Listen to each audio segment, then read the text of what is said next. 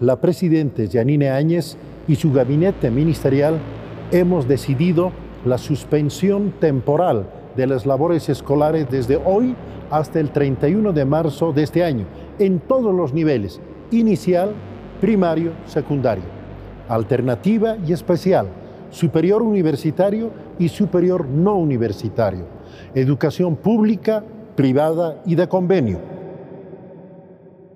Esos 14 días de suspensión, dos años después, se convirtieron en más de 80 semanas con las escuelas cerradas.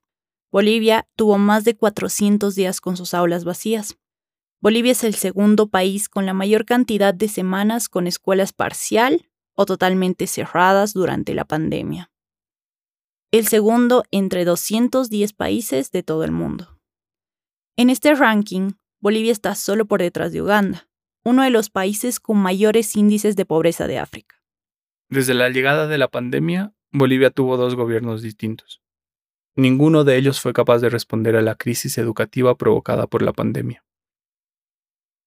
Ambos bandos politizaron el retorno a clases e hicieron de este problema una pulseta política. Jugaron con la educación de al menos 3 millones de estudiantes. Y fueron las mismas niñas y niños, las mamás, los papás y las profesoras quienes en realidad lucharon por un derecho humano fundamental, el derecho a la educación. En Bolivia tenemos más de 168 mil maestras y maestros. Seis de cada diez profes son mujeres. Yamil es una de ellas. Con la llegada de la COVID-19, Yamil se vio obligada a convertir su casa en una escuela virtual. Yamil, como muchas de sus colegas, hizo todo lo que tuvo a su alcance para llegar hasta sus estudiantes. Mi nombre es Yamil Baudi Miranda Gutiérrez. Soy maestra del nivel primario, ciclo básico. Actualmente trabajo en el distrito minero de Guanuni. Eh, eh, corresponde a la provincia Pantaleón Dalense del departamento de Oruro. Estoy ya como 22 años allá en el distrito, pero tengo como 34 años ya de, de antigüedad. Esto es Muy Guaso Podcast y hoy Yamil nos comparte su historia. Hace 34 años, cuando Yamil comenzó su carrera como maestra, Bolivia probaba su primera conexión a Internet.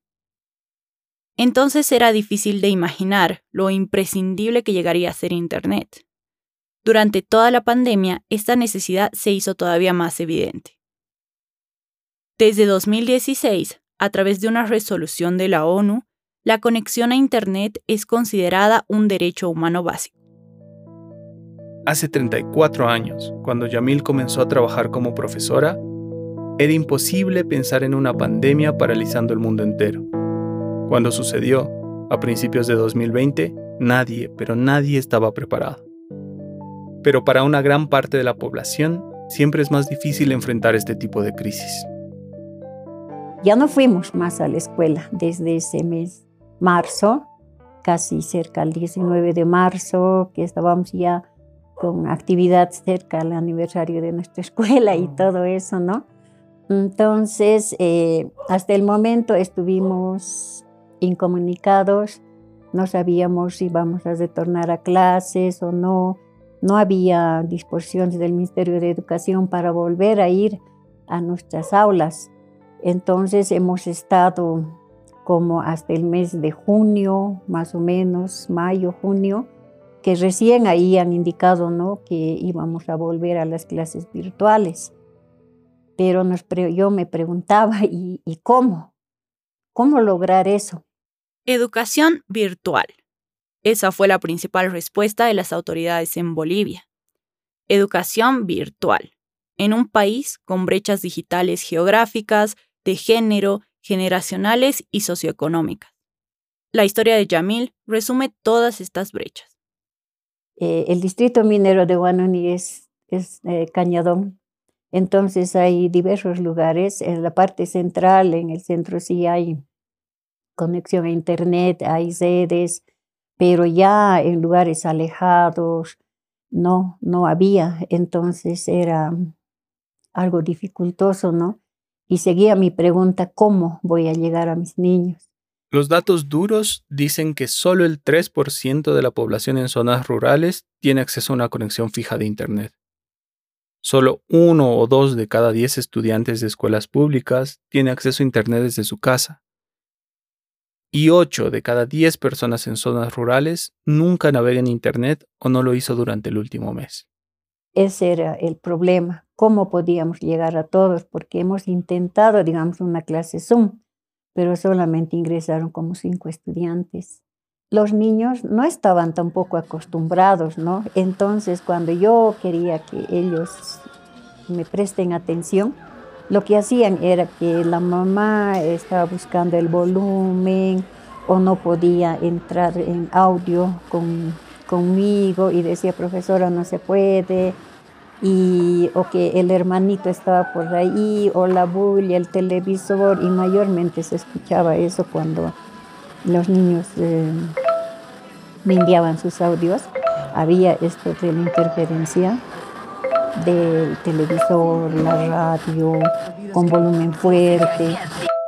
A las limitaciones en cuanto a conexión, también se suman la falta de habilidades digitales o la carencia de un espacio adecuado para estudiar. O peor aún, la falta de dispositivos como computadoras o teléfonos celulares. Según la encuesta de hogares del INE de 2018, menos del 10% de los escolares de escuelas fiscales o de convenio tiene una computadora en casa. Mientras más bajos sean los recursos de la familia, menos probabilidades de comprar una. En ese contexto, la educación en Bolivia se convirtió en un derecho suspendido. Agradecemos el esfuerzo de los padres de familia por este apoyo a sus hijos y a los estudiantes, y particularmente a los papás y mamás que han comprado celulares y computadoras para acompañar el trabajo de sus hijos. Esto demuestra que en las familias del país existe un afecto, un cariño para que la educación continúe y sus hijos no se vean perjudicados. Esta vergonzosa felicitación del ex ministro Víctor Hugo Cárdenas sintetiza la incapacidad de las autoridades bolivianas para garantizar el derecho a la educación, sin que importe el color político del gobierno. Un estudio del Banco Mundial revela que 4 de cada 10 niñas en zonas rurales de Bolivia dejaron las escuelas desde su cierre por la pandemia. El mismo informe dice que Bolivia registró una de las tasas más altas de deserción escolar en la región. Las cifras están por encima del 20%. De no ser por la iniciativa de muchas maestras, estas cifras podrían ser todavía peores. Compartir estas iniciativas y experiencias entre colegas fue fundamental para Yamil. Pero Yamil me dice, ¿cómo está haciendo usted? Me dice, mira que yo así me he grabado y así. ¿Sabe qué? Me dice, yo estoy entrando eh, al WhatsApp.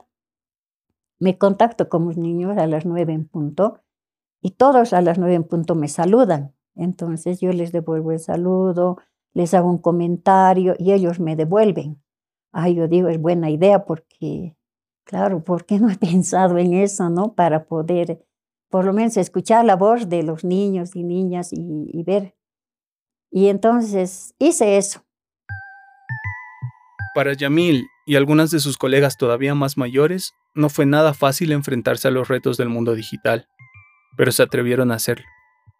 Las maestras bolivianas tuvieron que crear colectivamente nuevas formas de volver a las aulas, aunque sea de manera imaginaria. Eh, profesora Yamil, buenos días, soy Dilmer presente, soy eh, Stephanie presente y así. Entonces yo también entraba y les decía, ¿cómo están niños? Qué gusto escuchar su voz. ¿no? Para mí ha sido emocionante la primera vez que lo hice. Y bueno, ahora nos vamos a comunicar de esta manera, yo les dije, ¿no? Yo quiero escuchar sus lindas voces todas las mañanas y vamos a leer, vamos a hacer como si estuviéramos en el aula, nos vamos a imaginar que estamos ahí. Imaginar, probar, evaluar y compartir los aprendizajes. Nunca dejar de aprender. Aprender para enseñar. Esa es la filosofía de la profe Yamil. Que nuestra voluntad de seguir aprendiendo, porque hasta el día que deje de latir nuestro corazón, nosotros siempre vamos a estar aprendiendo y eh, esa es mi visión de que todos los días aprendo, de todos. Esta fue una producción de Muy Guaso Podcast con la reportería y edición de Michelle Nogales. y la guionización e investigación de Mijail Miranda.